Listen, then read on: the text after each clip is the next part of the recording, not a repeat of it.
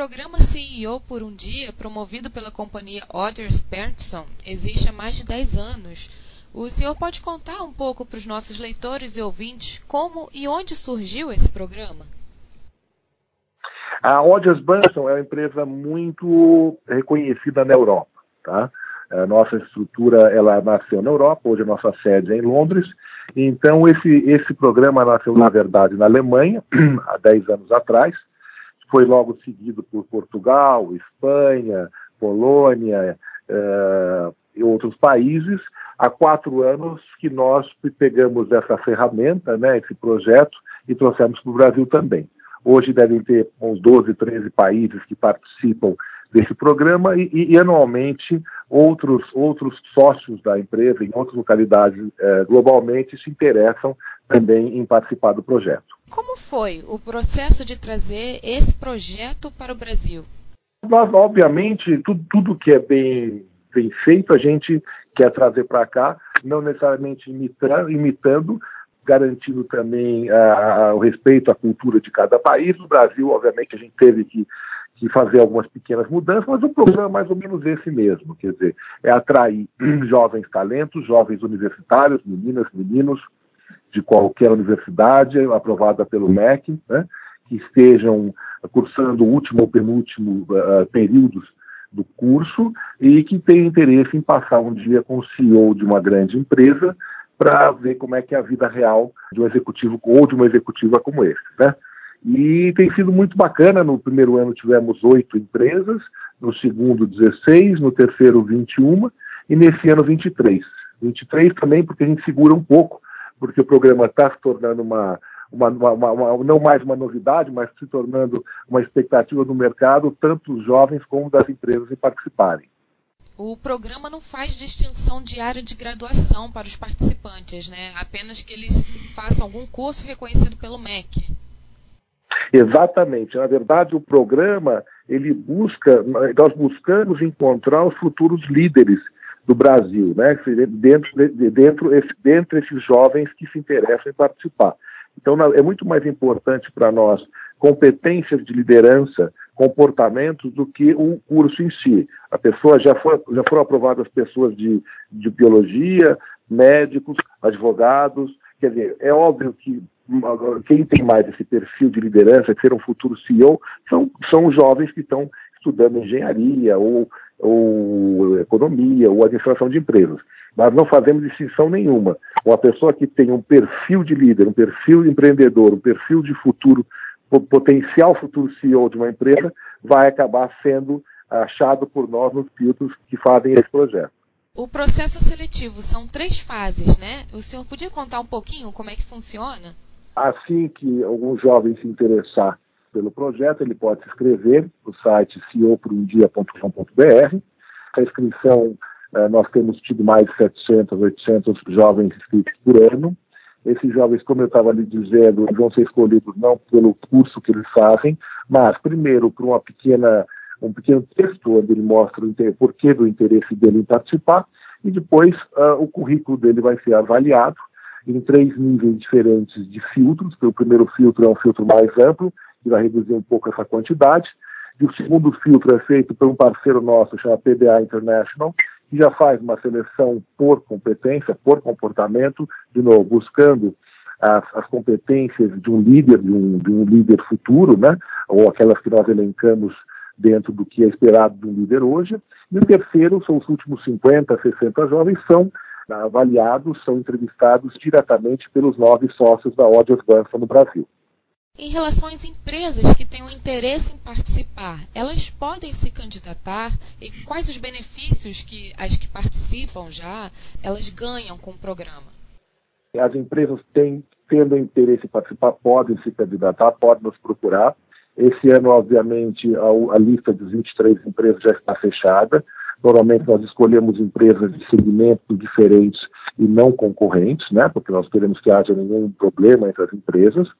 E a gente sempre busca empresas que sejam também interessantes e sejam no raio de interesse desses jovens estudantes, né? Para a empresa é, é muito importante esse contato com gerações novas de potenciais líderes que estão surgindo, para que a empresa entenda como o mercado está evoluindo nessas ondas de jovens eh, profissionais e possa se, se, se estruturando para no futuro recebê-los né, e poder transformá-los em ativos importantes da organização. Existe algum tipo de feedback dos ex-participantes? Se algum deles chegou a conseguir um emprego devido ao selo de gratificação do programa, ou até mesmo, quem sabe, uma vaga na empresa em que a pessoa participou? Então, esse selo de participação, na verdade, certificado de participação, tem se tornado cada vez mais, no decorrer, com o decorrer dos anos, em, em uma, um diferencial que os jovens estão podendo colocar nos seus currículos. Hoje o currículo que, que, cujo o jovem coloca, participei do programa CEO para o dia 2018, 17, 16 ou 15, já faz uma boa diferença no posicionamento dele perante oportunidades. As empresas todas recebem a listagem dos últimos 50 jovens aprovados, né? na verdade são 23 esse ano que vão participar do, do Dia de Sombra, mas 50 pelo menos virão para a última fase, e elas têm, elas têm obviamente, a, a liberdade de, de abordá-los e contratá-los para programas de estágio ou coisas parecidas uh, sem problema nenhum.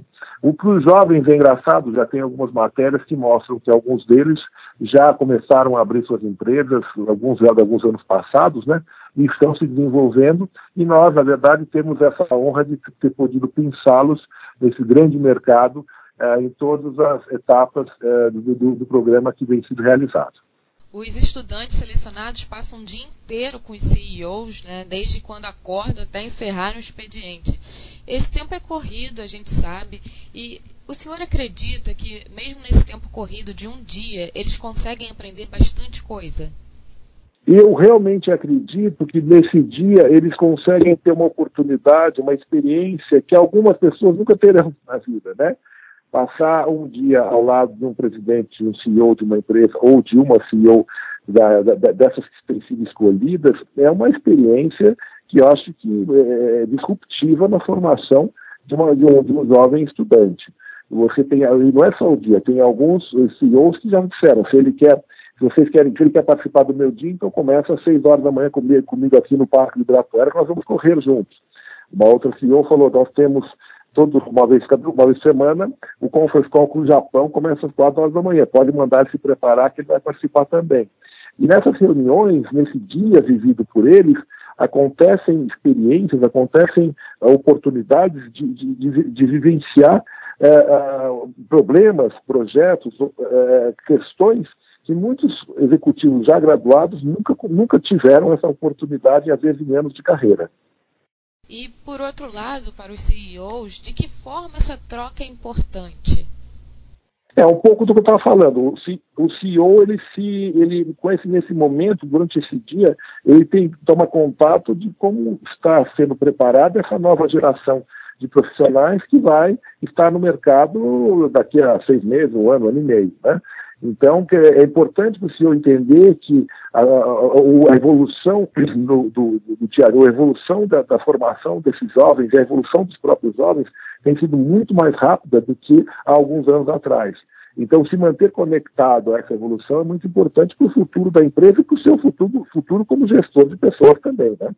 Como o senhor já, já falou aqui com a gente, para a Odgers e os CEOs, o espírito de liderança é um ponto fundamental para fazer parte do programa. Então, é, como podemos incentivar a liderança nos jovens universitários hoje em dia? Olha, a gente mede liderança por vários aspectos. Eu acho que liderança é composta de várias questões comportamentais, né, de várias competências, como a comunicação, como a, como a capacidade de planejamento, como a ética, que hoje em dia é, está tão na nossa frente no Brasil e nos criando tantas oportunidades de aprender com ela ou com a falta dela, né?